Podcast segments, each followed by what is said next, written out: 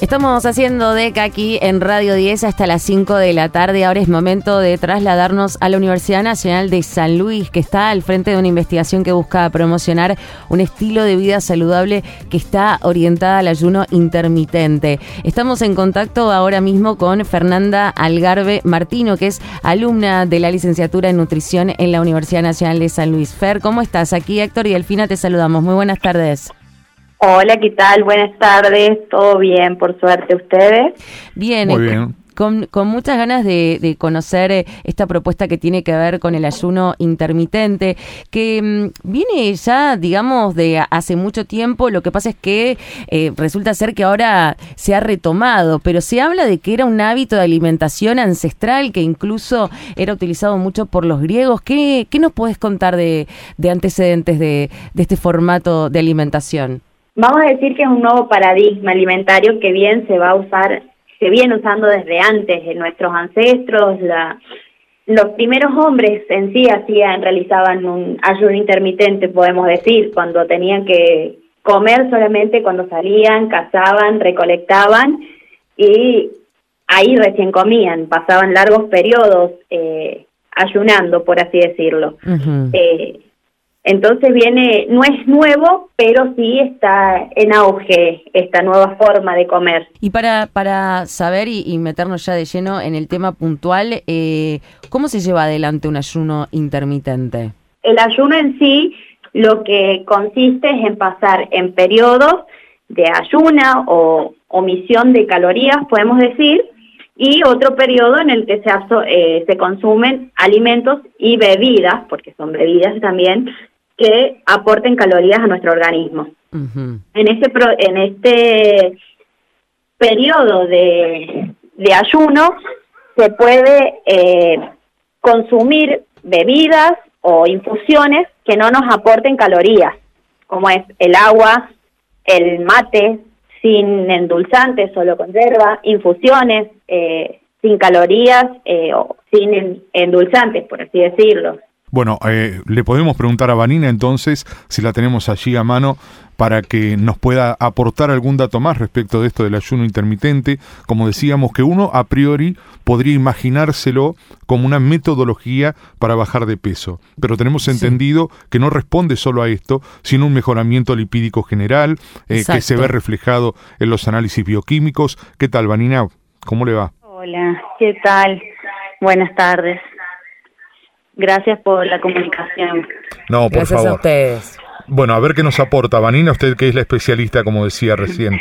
Está bien, no, bueno, en principio agradecer el espacio y contar que Fer forma parte de este proyecto, ella es estudiante, de, está en tercer año de la carrera de nutrición y está haciendo una beca dentro de, este- en el marco de este proyecto y se ha unido a nosotros para estudiar sobre todos los beneficios que tiene el ayuno que el ayuno es eh, especialmente emular periodos de ingesta y de no ingesta, ¿sí? El ayuno intermitente es una herramienta más para eh, permitir no solamente el descenso de peso, sino también todos los beneficios de limpieza, de autofagia, ¿sí? De allí es donde benefician, donde salen todos los beneficios. La autofagia sería la capacidad que tiene una célula de comerse a sí misma.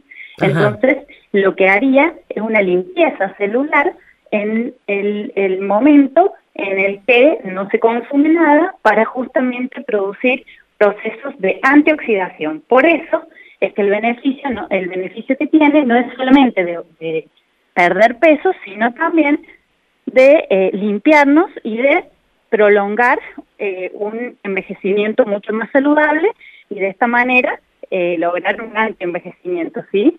Es como que los beneficios están dados en ese punto. Bien, pues, La célula sí. tiene como mucho más energía para poder regenerarse y de esa manera eh, las personas que lo pueden practicar se sienten mucho más enérgicas y son, eh, bueno, eh, se ven como más jóvenes, por así decirlo. Se han visto también beneficios, no solamente en la parte, eh, como bien lo decía él, eh, no sé cómo es tu nombre, Héctor, tiene que Héctor. ver con Héctor.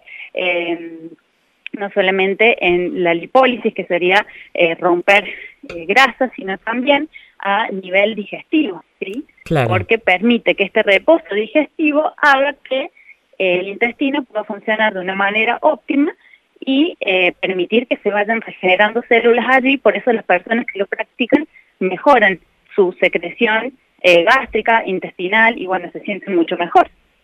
Me gustaría preguntarte, por un lado, digo, ¿existen distintos tipos de ayuno? Porque entiendo que hay eh, desde más cortos hasta más prolongados y también para alguien que quizás nunca lo ha hecho, cómo poder eh, arrancar, claro, ¿no? Porque uno imagina, dice, de golpe porrazo, eh, voy a pasar mucho tiempo sin ingerir alimentos, digo, bueno, ¿cómo hago? Porque me da ansiedad, porque me da hambre, porque, bueno, es, es todo una, un cambio bastante importante en, en una dinámica diaria. Bueno, en realidad lo que hay que pensar, primero que nada, bueno, lo, Fer lo explicaba, que decía que emulaba este un mecanismo de adaptación que tiene nuestro cuerpo y que tienen nuestros genes, que tiene que ver con nuestros antepasados, ¿no? Entonces los genes son los mismos. justamente hablamos de epigenética también cuando hablamos de ayuno. Tenemos los mismos genes todos, lo que ha cambiado es el contexto alimentario, el contexto eh, sociocultural en el cual vivimos. Entonces, el ayuno no viene más que a, digamos, permitir que los genes que tenemos puedan eh, influir en, un adecuado funcionamiento en nuestro cuerpo. Por eso, si nosotros comenzamos con un reposo digestivo mínimo de 12 horas, que en realidad no sería un ayuno, porque según el médico que ganó el premio Nobel de ayuno intermitente, el cual descubre la autofagia, el ayuno se produce a partir de las 16, 18 horas. Pero para comenzar a practicar este ayuno es importante... Perdón, 16, 18 dijiste? No, 16 o 18 horas. Bien. Y hay como bibliografía y nuevas actualizaciones en donde dicen que para que se, active una ruta, que es el mejor, que sería esto de la, de la autofagia y de la eficiencia, eh, algunas dicen que a partir de los 18 se podría comenzar ese funcionamiento, pero él lo descubre a partir de las 16 horas de ayuno. Para, para practicar ese ayuno y generar autofagia, lo primero que hay que hacer es empezar con un reposo digestivo de 12 horas que si todos pensamos, los niños, los más pequeños, lo practican naturalmente, ¿sí? Porque si cenan entre las 10 de la noche, 11 de la noche, como un hábito inadecuado, supongo hablar de eso, este, al día siguiente no tienen hambre tempranito, a las 7, 8 de la mañana antes de entrar a la escuela. Por lo general tienen hambre a las 10 de la mañana, por lo general, ¿no? Eh, la idea de comenzarlo es así, decir, bueno, yo voy a cenar a las 10 de la noche. Entonces cuando me levanto, tomo agua, como explicaba Fer, que algunas infusiones y, agua no corte el ayuno, entonces bueno, tomo agua, me tomo un té y recién a las 10 de la mañana voy a hacer un desayuno. ¿sí? Ahí voy a ingerir mi primer ingesta. ¿Qué tiene de bueno esto? Que nos va a sincronizar un poco con el ciclo circadiano, que eso es lo que viene a hacer ahora el ayuno, sincronizando con el día y la noche. De día se come, de noche se descansa, se limpia, se duerme, ¿no? Entonces es como una práctica que viene nada más y nada menos que a acomodarnos y ayudarnos a tener un hábito alimentario que también impacta en el microbiota intestinal. Y después, después del reposo del hígado, ¿con qué se arranca? Bien, ¿qué pasa? Hemos hablado solamente de una restricción calórica alimentaria. Ahora ¿Cómo cortamos ese ayuno? ¿Cómo arrancamos? Lo ideal es que lo hagamos con, una densidad nutricional óptima. ¿Cuál sería? Proteína y grasa, puntualmente, ¿no? Eso sería lo ideal. ¿Y por qué no un carbohidrato? Para empezar, no para arrancar. Bueno, porque si nosotros pensamos el, la célula, al util, cuando empieza, cuando uno le da una grasa saludable, no saturada, ¿no? Ya sea, por ejemplo, vamos a hablar un poco más terrenalmente, hablar de palta, de huevos, alimentos naturales que no tengan eh, ningún aditivo ni, compuestos químicos, eso va a ayudar a que ese proceso de limpieza se genere mejor y darle una buena energía, ni hablar de la proteína. Ahora, ¿qué carbohidrato le podemos dar? Un carbohidrato saludable, ¿sí? Los que se llaman celulares que están dentro de las células. A ver, alguna fruta, que, alguna fibra alimentaria especialmente, ¿no? Eso sería como una forma de empezar a practicar el ayuno, ¿sí? Hacer un reposo digestivo de 12 horas.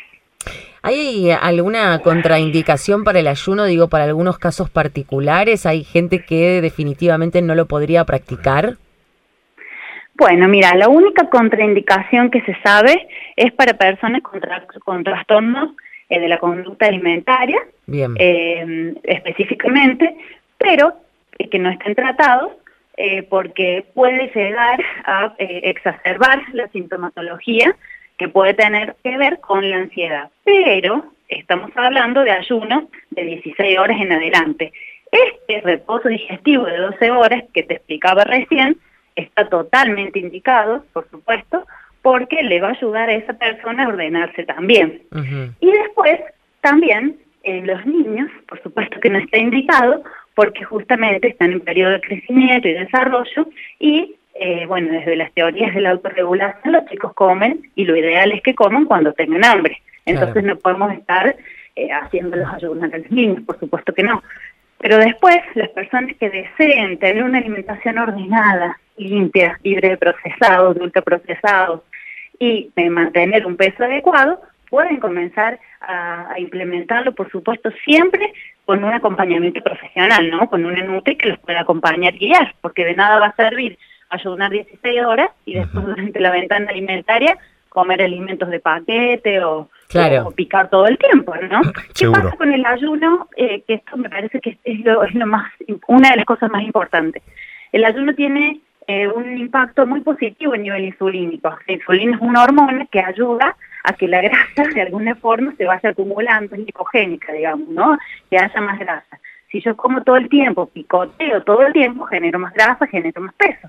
Entonces el ayuno viene a ordenarme, a decir, bueno, a ver, desde esta hora hasta esta hora no como y estas son mis comidas que voy a realizar en el día. Y es importante que esas comidas también sean justamente, eh, digamos, eh, saludables que no impacten en la insulina, ¿no? Que no, no, sean azúcares, grasas malas, bueno, todo lo que sabemos que no forma parte de una vida saludable. Les agradecemos muchísimo a las dos por este contacto y les mandamos un abrazo gigante. No, por favor, gracias a ustedes. Hasta pronto. Abrazo. Hasta luego. hasta pronto. Este domingo lo pasás con Delfina. Desde el conocimiento, Delfina Cianamea en Radio 10.